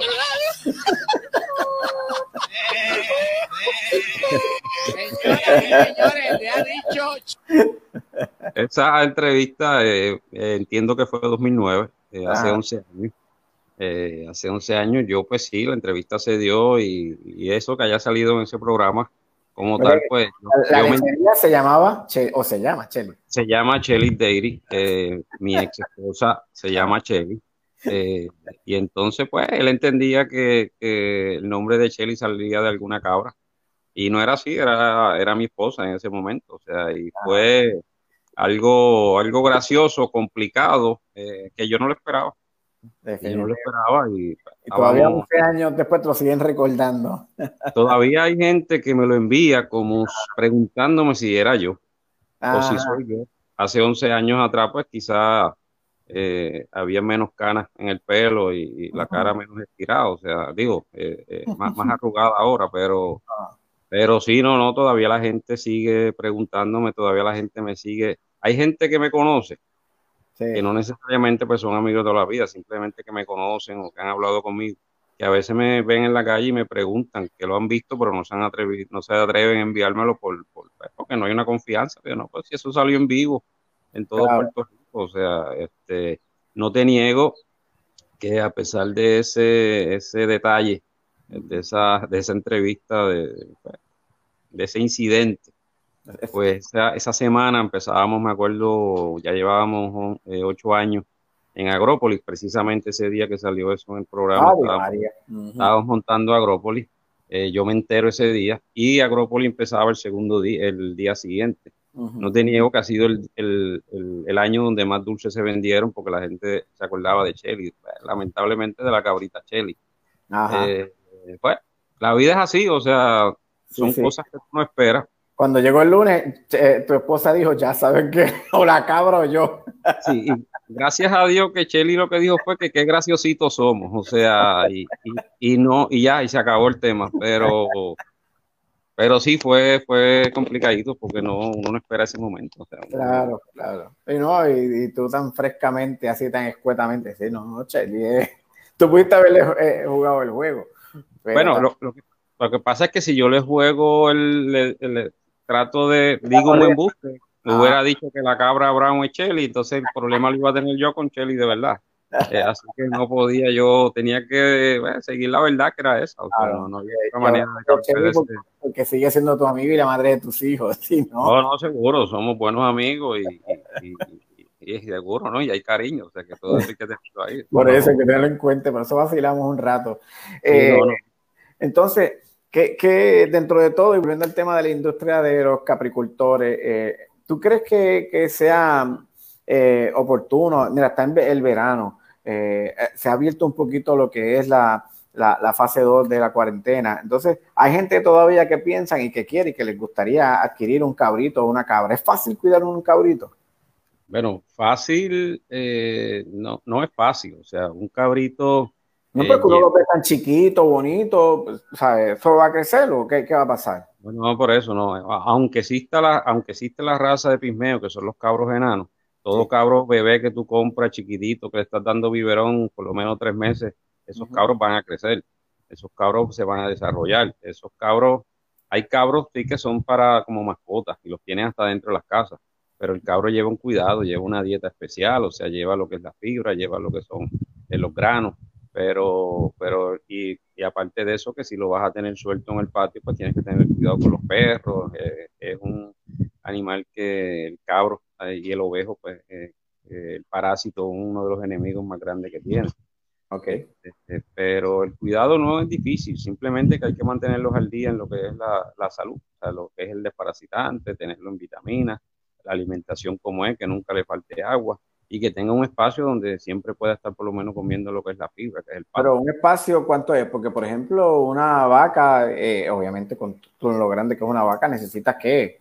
¿Cuánto tiempo? Bueno, ¿Cuánto- una, una vaca, según los datos eh, de los agrónomos eh, del Departamento de Agricultura, una vaca necesita una cuerda de terreno. Una finca pues, debe ser una cuerda de terreno por, por vaca, una vaca por cuerda de terreno. O sea, en cabras son seis, seis animales por cuerda, es lo que se recomienda. No es lo que tú tienes que hacer, porque si tú los vas a suplementar con granos y otros alimentos, pues tú puedes tener más. O sea, en una cuerda tú puedes tener 100, pero sabes que esos 100 tienen que comer. Pero lo que se recomienda para que el pasto siempre esté al, al día y, y- y en mantenimiento pueda estar rotándolo de cuerda en cuerda es que tenga seis eh, cabros o ovejos por cuerda, para que siempre tengan alimento y siempre tenerle agua fresca y limpia. O sea, siempre tiene que ser así. ¿Por qué le gusta tanto al puertorriqueño el fricasé? Mira, si yo te digo una, si te doy una respuesta como, como final, oye, es una carne que requiere mucho rato de cocción, mucha preparación, buen, buen condimento. Eh, y, y yo veo eh, en- entre los amigos que te rodean que eso es una, nada más la preparación eh, eh, es parte del proceso para encontrarnos, charlar, beber, comer. Sí, eh, Sí, es un proceso, es un proceso de que aunque cuando se hace a nivel de amistades, siempre ha- habemos, porque somos muchos, que llegamos desde que antes de echar el cabrito a la olla, eso va a tomar desde que uno empieza a prepararlo hasta que ya tú te vas para tu casa cinco o seis horas, porque pues, el cabrito puede estar en tres horas, un poquito menos, un poquito más, depende de quién lo haga. Pero es, un, es una forma de compartir, darnos unos tragos o unos refrescos y, eh, y hablar y, y el compartir, pero si tú vienes a hablar, vamos a hacer un fricase de pollo, o vamos a, para compartir, o vamos a hacer un fricase de cabrito, pues todo el mundo quiere el cabrito. Ajá.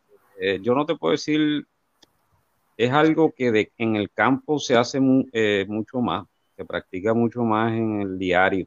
En la ciudad no es que no se practique, es que quizás pues el, es, es diferente, pero tú invitas a cinco personas que vivan en la ciudad, aquí a Toalta o a casa de Alfredo o a casa de Maritere, donde sea, a comerte un fricase de cabro y llegan, llegan hasta, hasta locos que llegue la fecha para compartir. Es algo que es algo que se ha desarrollado, que se que, que el público lo ha aceptado. Claro, hay gente que no le gusta el cabro, eh, eso lo aceptamos igual que el conejo, pero ha sido por cómo tú vendes, eh, para darte un ejemplo, el conejo, para darte un ejemplo lo de las Pascuas, que te venden el, el, el conejito o el pollito chiquito y ya lo tienen como mascota, como algo lindo, como algo que, que no es para comer, que es para solamente tenerlo y ya. Y entonces esas personas no, a veces te pueden hasta odiar porque tú dices que vas a comer conejo, o sea, pero es una industria tanto la del cabro como la guinea, como el fricasé de pato, son, son platos que se preparan, pero tú lo ves más acá en, en lo que es campo, porque a la gente le gusta más porque se crían, se crían acá y pues, ahora mismo, darte un ejemplo, yo busqué 10 gallinas que me regalaron, pues eso quiere decir que en algún momento, en las próximas dos o tres semanas, debe haber un buen fricasé de, de gallina, un arroz con gallina y habichuelas con patitas, porque eso es lo que nos gusta hacer a nosotros. Sí. Por no decirte que fue lo que hicimos el sábado pasado, o sea, claro, un grupo controlado, somos seis personas que nos reunimos, compartimos y salimos de nuestras casas por lo menos el sábado y compartimos un poco y nos distraemos con, la, con el distanciamiento social, como dicen todo el mundo, Sí, en México le llaman sana distancia. sana distancia. Pues este, aquí, de hecho, hay mucha gente y para decirte algo en este momento, pues muchos le, se lo aplican o muchos se lo, le echan la culpa a lo que es lo que está pasando en el mundo. Pero ahora mismo el, la carne de cabro se ha disparado a unos precios que nunca se habían visto en Puerto Rico. Está alto. eh, para decirte el precio del que viene lejos, que es el que viene de Australia. Ahora mismo está a 6 dólares la libra. Wow. Que eso nunca se había visto. Lo más que había subido anteriormente había sido a 4.70 que subió 1.30 en cuestión de unos meses. Eh, nosotros monitoreamos ese precio, igual que el de los quesos, para saber cómo está el mercado aquí, cómo está el mercado allá. Antes se quejaban cuando el local te vendía el cabrito a 5 dólares este, y preferías comprar el de Australia a 4 pesos o a 3.89, cuando ahora el de Australia está a 6 dólares. O sea, no hay razón. El de, el de aquí se ha mantenido entre 5 y 5.50 la libra. O sea, no hay razón para no consumir el cabrito fresco del país. Este, quizás me puedes preguntar dónde se consigue. Pues mira, se consigue mayormente en los productores. Este, los productores tienen unas reglas de juego que si de verdad tú quieres este, consumir cabrito fresco, pues ellos te lo consiguen, ellos te lo procesan, eh, eso con todas las reglas de salud eh, se cumple, o sea, no, no es un animal que va, eh, se va a hacer como, como se hace en un matadero y te lo entregan fresquecito, acabado ya de sacrificar y tú lo, pues, lo procesas. Eh, a diferencia del que viene de Australia, que tú sabes que se tarda más de 60 días en llegar a, a los mercados. Claro. Eh, eh, pero tenemos un cabrito fresco más económico del que siempre se compró de Australia. O sea que, que ahora sí, los criadores y productores se están. es como una. como me dijo un amigo, Pastor Leo, Pastor Leo tiene a, los- a los supermercados el cabrito fresco y, y el cordero, pero ahora mismo se está vendiendo, pero pronto, si no nos ponemos la fila, va a haber una escasez. Una escasez. sí, se, va, se está vendiendo muy bien el local. Así Pues- que hay muchos que sí ya quieren producir, como Víctor Roja en, en Corozal y muchos más. Pero esto nos va a tomar un tiempo, pero entiendo que la industria puede coger su rumbo eh, si nos ponemos a hacer las cosas bien. O sea, Pues ahí Los que quieran aprender más, visiten la página del Fondo de Pequeños Rumiantes eh, para que conozcan un poquito si de verdad les interesa entonces tener cabros en su área, en su finca. Ahí eh, el grupo de trabajo eh, los va a orientar y los va a guiar en este, en este mundo de lo que son los, las caprinos y los ovejunos, si se dice. Eh, ovi- Pero pronto, pronto a través de lo que es la página del Fondo para el Fomento de la Industria de Pequeños Rumiantes, lo que es las oficinas de extensión agrícola de Junco y tantos nosotros que tenemos eh, un deber con, con el público a través del Festival Nacional del Cabro, vamos a estar orientando y llevando información a, a todas las personas interesadas, o sea, porque tenemos que, aparte de hacer los eventos grandes y, y- y- y lo que es el show, pues tenemos también que educar y llevar la información a, a la gente. Pues no se diga más, esperamos pronto no- noticias eh, que sean favorables con el Festival Nacional del Cabro y toda la industria de los cabros y las ovejas. Gracias, Carlos, por estar con nosotros. Gracias, Joel, por la invitación. Cuídense mucho, ¿eh? éxito. Ahí tienen. Bueno, y mientras Carlos allá está disfrutando de ese sol maravilloso en toda alta, eh, es un lugar espectacular, bien bonito, en medio de, de- de la ciudad. Me gustaría que hablar de el nuevo proyecto musical de Rubén Blades, el mítico músico, cantante, productor, compositor.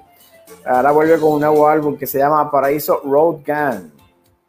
Eh, es el creador de obras maestras, ¿verdad? Como Metiendo Mano en el 77, H. Siembra en el 78, Maestra Vida en el 80. ¿Recuerdan todas esas? Las canciones de los seis del Solar, del Solar de los Aburridos y así otro sinfín de número de, de proyectos. Eh, esta, este proyecto de Papa, Paraíso Road Gang es precisamente dedicada a su país natal, Panamá, donde el arte o la portada del disco representa precisamente un duro pasado colonial en el que se vio envuelto el país del músico salsero. Pero amigos, vamos a disfrutar de esta canción y regresamos en breve con más de las mañanas con Joel Rivera. Aquí está la canción.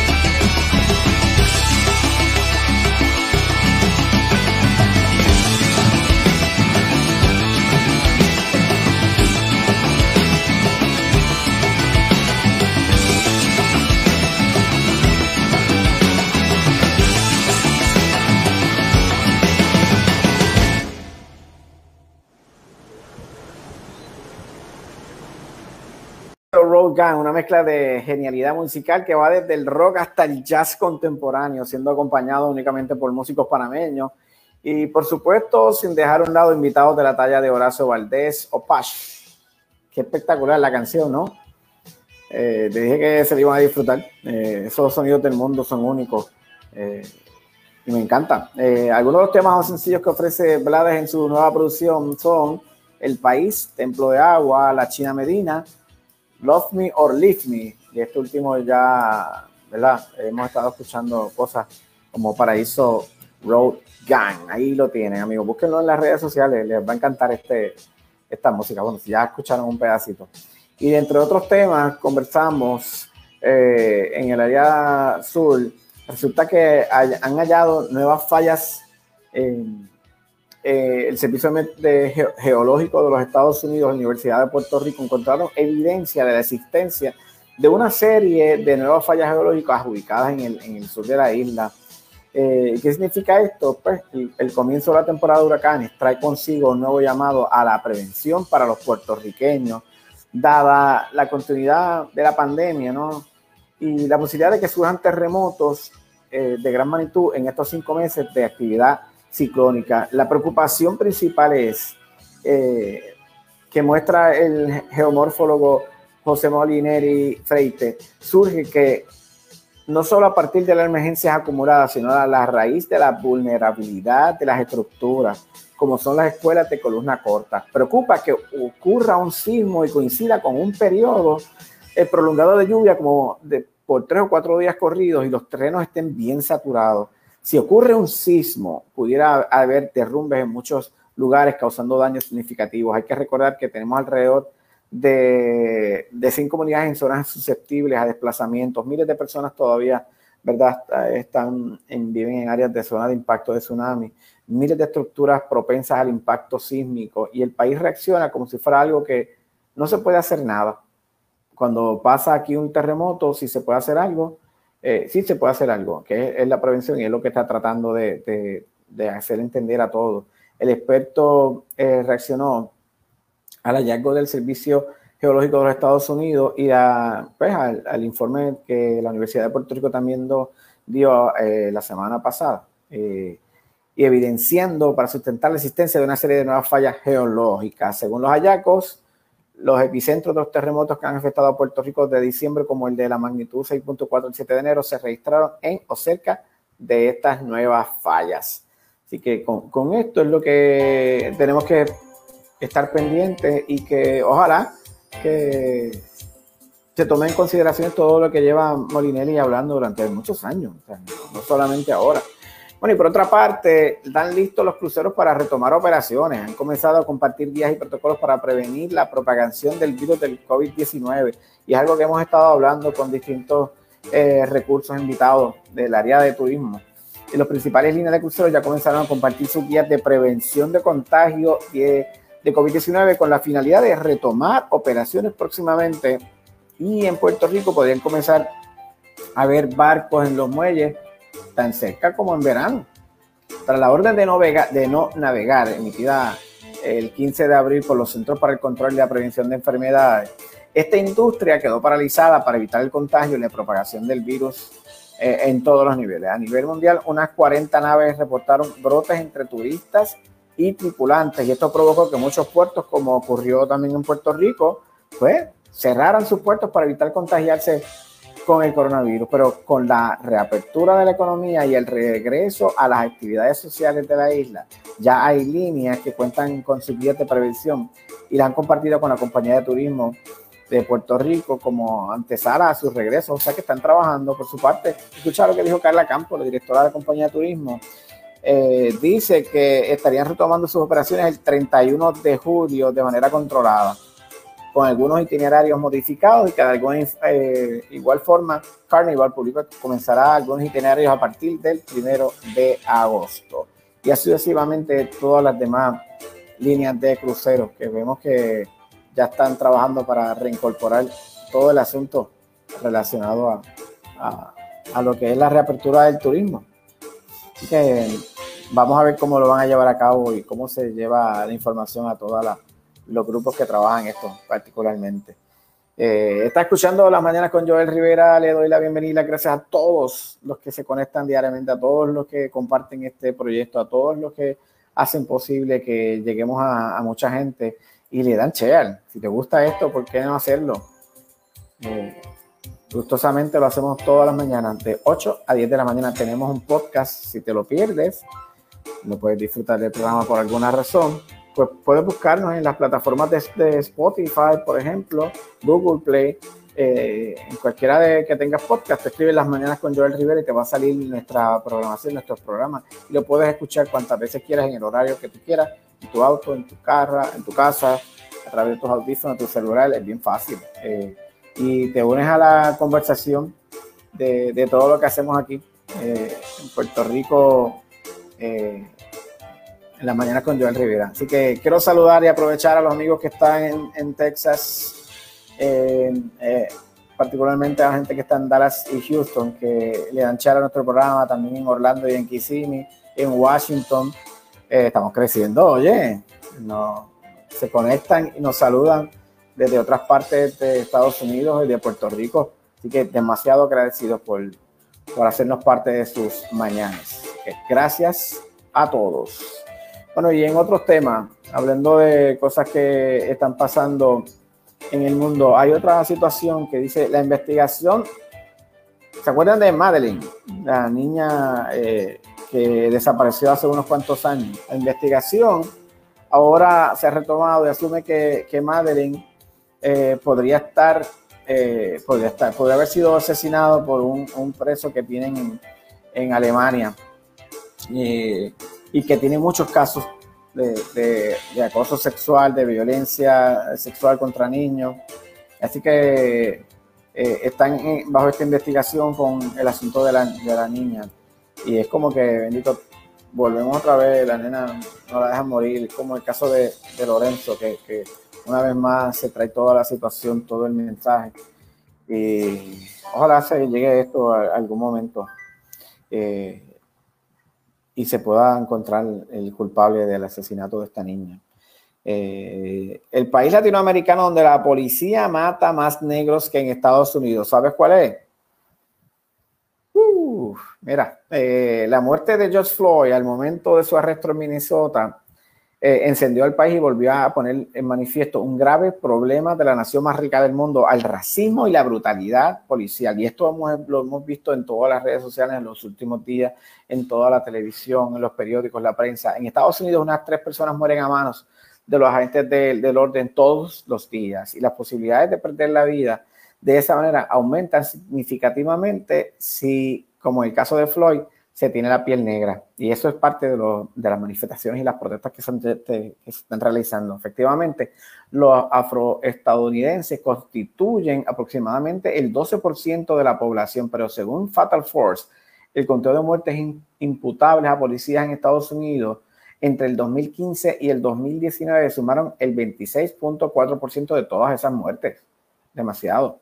Eso quiere decir que un ciudadano negro tiene dos veces más posibilidades de morir como resultado de la acción policial que cuando otro estadounidense. Y el riesgo es mayor todavía si se compara únicamente con la población blanca. Hay, sin embargo, al menos un país en Latinoamérica donde la policía mata mucho más afrodescendientes que en Estados Unidos, tanto en términos absolutos como proporcionalmente. La situación es, estamos hablando de Brasil, es mucho peor que Estados Unidos, según se le dijo el mundo Rafael, eh, Rafael Alcadipani a BBC, a la BBC Mundo. Él es profesor de la Fundación Getulio Vargas y miembro del Foro Brasileño. Eh, y él dice que definitivamente, yo voy a citar, si uno sigue más o menos de cerca las noticias de Brasil, encontraría noticias probablemente mucho peores que las que estamos leyendo, sobre, eh, sobre todo en Estados Unidos. Eh, 8 de cada 10, efectivamente, según análisis del Foro Brasileño, eh, 8 de cada 10 víctimas fatales de la policía brasileña son afrodescendientes. Y como la policía brasileña mata a muchas más personas que la de Estados Unidos, más de 18 al día, el 10.8 de todos los homicidios del país, la diferencia en números absolutamente también es notable. Qué triste, ¿no? Que, que ellos puedan decir que ellos matan más afrodescendientes que el mismo Estados Unidos. Con más razón hay que seguir marchando protestando, pidiendo y no dejarnos con, con, con, este sentido de que no hagamos nada, hay que dejarnos sentir. Y cambiando el tema, vamos a tener la oportunidad de conversar con, con alguien a quien quiero, aprecio un montón, que es una mujer fajona, que siempre está echándole ganas, que se reinventa cada, cada, cada rato, que siempre mantiene la sonrisa ante todo. Eh, y que a lo largo del tiempo, no solamente ella es una figura frente de las cámaras, sino también productora. Y me refiero a Geraldine Fernández, a quien le doy la bienvenida. Geraldine, acá entre nos, hablemos. Saludos, Joel, y saludos a todo tu público. Muchísimas gracias por recibirme y es un lujo para mí entrar a su hogar. Ay, vamos, gracias, gracias. Eh, ah, durante la cuarentena ha estado bien activa. Ha estado en las redes sociales, le has dado contenido a tu programa de televisión, lo llevaste a las redes también. Cuéntame, ¿qué has hecho? Pues mira, Joel, a, raíz, a raíz de esta situación, pues eh, queríamos llevar el mensaje, no cesar y pues ciertamente hacer lo propio, de darnos en casa y, seguir las normas y apoyar eh, esta situación para eh, bajar eso, esos niveles de contagio y que la pandemia pues en algún momento pues nosotros volvamos a algún tipo de normalidad. Pero era importante para mí, al igual que para ti, eh, pues llevar la, eh, la información. Y decidimos reinventarnos, que creo que es una palabra que utilizamos ahora mucho, la nueva realidad, reinventarnos.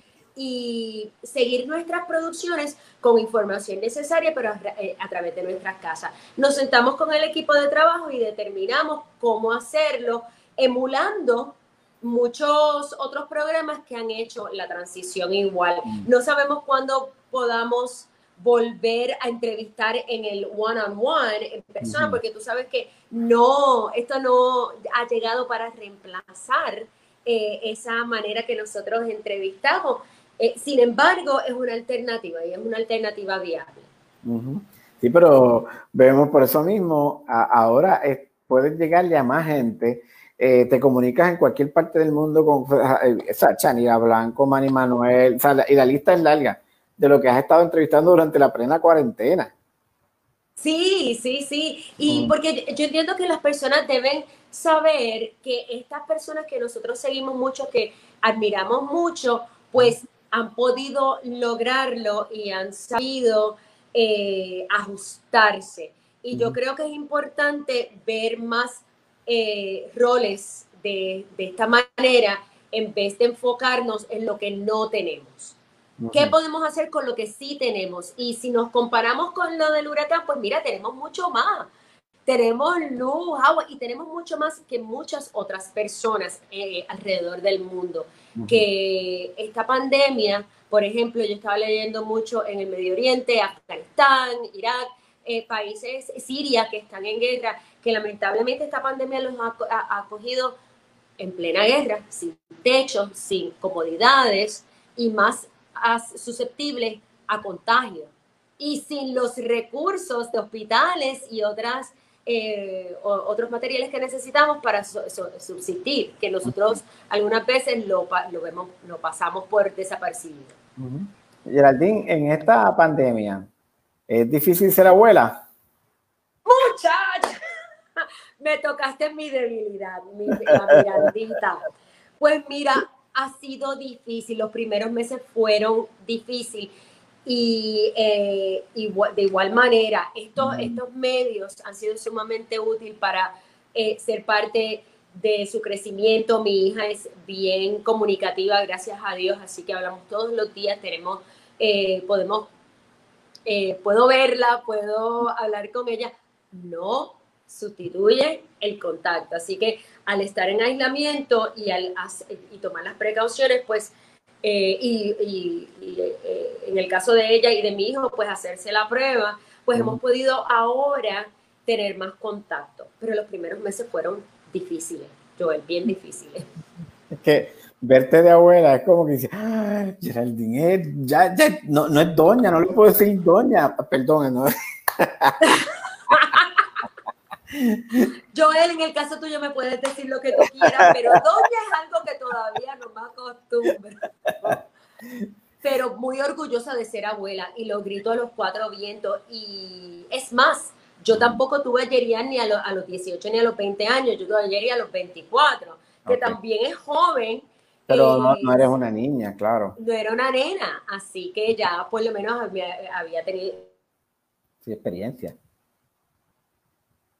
Este, si estamos hablando con la actriz, productora, locutora, eh, una mujer multifacética, eh, Geraldine Fernández, que ha hecho mil cosas y, y- y cada vez que la veo yo me, me emociono porque siempre me sorprende haciendo cosas maravillosas y, y en los últimos meses Muchísimas gracias, Joel. Ujú. Pero ¿Qué, qué, qué voy a decir? Si verte eh, transcurrir, ¿sabes? Tú demuestras que esto no es una carrera de 100 metros, esto es un maratón y, y llevas años siempre luchando como si fueras nueva, siempre demostrando con la misma pasión y el compromiso que te destaca. Muchísimas gracias, Joel. Tú sabes que, Ujú. que- que creo que eh, la, la clave de todo por épocas y por generaciones y, y por estas situaciones es la pasión y el amor que uno le tiene a lo que hace. Y si tú amas y, y crees en lo que estás haciendo y lo estás haciendo para un bien, eh, no hay límites. Ujú. Y Así que el fajarse, pues ya viene con la pasión y no, no se siente, eh, eh, es más bien una necesidad que ya el cuerpo te lo pide. Es cierto. Entonces, dentro de las cosas nuevas que estabas haciendo, eh, está acá entre nos. Un proyecto en el que se te da la oportunidad y estás en WIPR. eh, y, y aunque eh, WIPR está en todas estas conversaciones y todo, está en boca de todos y estas incertidumbres, tú estás ahí sólida, demostrando que a pesar de todo lo que importa es el contenido y el estar en los lugares correctos. Sí. El, el, el, el apoyar lo nuestro es bien importante, Joel, y yo creo, y tú sabes que he creído y, y creo hace, este, hace mucho tiempo que el, lo que nosotros hacemos, estar en WIPR, apoyar lo nuestro, apoyar nuestra cultura, nuestros valores, eh, eh, llevar contenido que nos compete a nosotros, eh, al mundo, pero también a nosotros en nuestro lenguaje, en nuestro, en nuestro idioma, eh, es bien importante y tener este espacio para mí eh, es un placer, un lujo, no lo tomo por, I don't take it for granted, sí, y, y, y me da la, el pie para poder también, no solamente a través del canal, sino a través de las redes, como bien lo mencionaste previamente, llevar el contenido. Y lo hacemos con mucho, con mucho cariño y mucho amor, eh, y creo que el Canal 6 debe estar aquí y debe estar aquí por muchos años más. Ujú. Sí, es una voz que, que debe estar, que no debe ser callada y es, y es parte de por la que te invito, eh, porque sé el esfuerzo que, que significa para ti el estar haciendo una producción que, que te echas encima, que, que trabajas con poca gente y aún así tiene una calidad y un gusto exquisito y por eso te doy las gracias, ¿no? Porque te muestras que se puede y que Gracias, ojalá, Joel. ojalá que otra gente entendieran el- lo que significa producir sin dinero, porque con chavos pues, hace. producir a pulmón y saca Sí. de la, no, no, eh, y pero no es saca de la manga production porque la realidad es que No, lleva mucho pensamiento Sí, sí, sí, lo, que, que- lo que lo que sí lo que necesitamos o lo que lo que nosotros tenemos es un grupo sumamente compe- compenetrado y comprometido el compromiso es sumamente importante en estas producciones pequeñas que tenemos pocas personas y tenemos tres o cuatro sombreros a la misma vez y estamos en constante comunicación para un solo programa. Eh, y como bien lo dice, o sea, eh, eh, es difícil, pero no es imposible. Y entiendo que nuestro público merece ese tipo de compromiso de parte de nosotros. Es cierto. Y mientras hayan artistas que con o sin lo hacen y dicen estar presente, pues entonces hay que darte las gracias y a todo el equipo de trabajo, porque aún sabiendo que no hay dinero, tú has estado presente. Mientras hay otros que han es. estado eh, recibiendo dinero a lo largo de muchos años, pues, pues se, se caen en esta parte dependiente a, a- a tener, claro, eso es bien importante. Pero yo aprecio más lo que haces porque sé que cuando no ha habido, tú también has estado. Y, y eso eh, hay que decirte gracias. Gracias, Joel. Gracias por reconocerlo. Y yo sé que me uno a las personas que te siguen. eh, y si no lo sabían, lo, lo saben ahora, que eh, tú siempre has estado ahí con o sin. Un abrazo, se te, te, te, te quiere de gratis, te quiero un montón. una Mira, este, este es el nuevo abrazo. El abrazo. Bueno, Geraldine. Gracias, Joel, y gracias a tu, a, tu grupo de trabajo. Compartir conmigo este ratito y permitirme llegar a los hogares de, de tus seguidores. La, los, los, segmentos del programa acá entre nos pueden encontrarlos en el canal de, de YouTube y también en Facebook, que tú estás activa, y en tu página, en tu fanpage, que también, que es Geraldine Fernández. Sí, lo, pueden seguir a través de Facebook, Instagram, Geraldine Fernández Oficial, y el programa es Acá Entre Nos PR, el, eh, en Facebook Acá Entre Nos TV, y PR con repetición los lunes con el favor de Dios. Ahí está fácil. Cuídate mucho y gracias por estar con nosotros. Gracias, Joel. Ya volveremos a, a, conversar. Nos vemos siempre a las órdenes. Igual, cuídate. Bueno, amigos, hemos tenido un programa bien variado, bien divertido. Hemos hablado de todo un poco. Conversamos con hace un minuto con Geraldine Fernández. Eh, también tuvimos la oportunidad de hablar con nuestros amigos Omar Pimentel y Luis Maura de, de este proyecto nuevo radial en Ponce que se llama Radio Leo, una emisora de muchos años de trayectoria, pero que ahora está, están dando una nueva vida. Y con el profesor Waldemiro Vélez, economista, hablando sobre eh, un problema que vamos a ver que se va a complicar durante los próximos días eh, con esto de que Trump quiere evitar los vuelos a partir del 16 de junio que proceden de China. Esto va a parar la economía, más de lo que tenía que estar. A todos, gracias por conectarse. Las mañanas con Joel Rivera pueden buscar nuestro podcast eh, en Spotify, en las distintas plataformas. De, por ejemplo, se acaba este programa y a los minutos ya lo pueden sintonizar en eh, Spotify. A todos, gracias por estar con nosotros una nueva mañana. Lunes a viernes, Joel Rivera se despide. Hasta mañana. Un abrazo para todos. Gracias. Gracias a Isabel.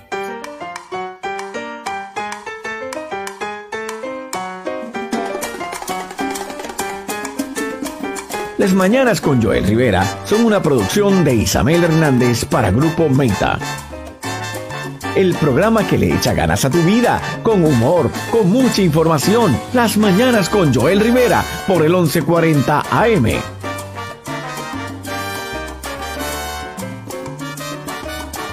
Informativosa, todos los días en las mañanas con Joel Rivera. Sintonícenos de lunes a viernes de 8 a 10 de la mañana. Para más información y auspicio del programa, visita Grupo Meta en Facebook.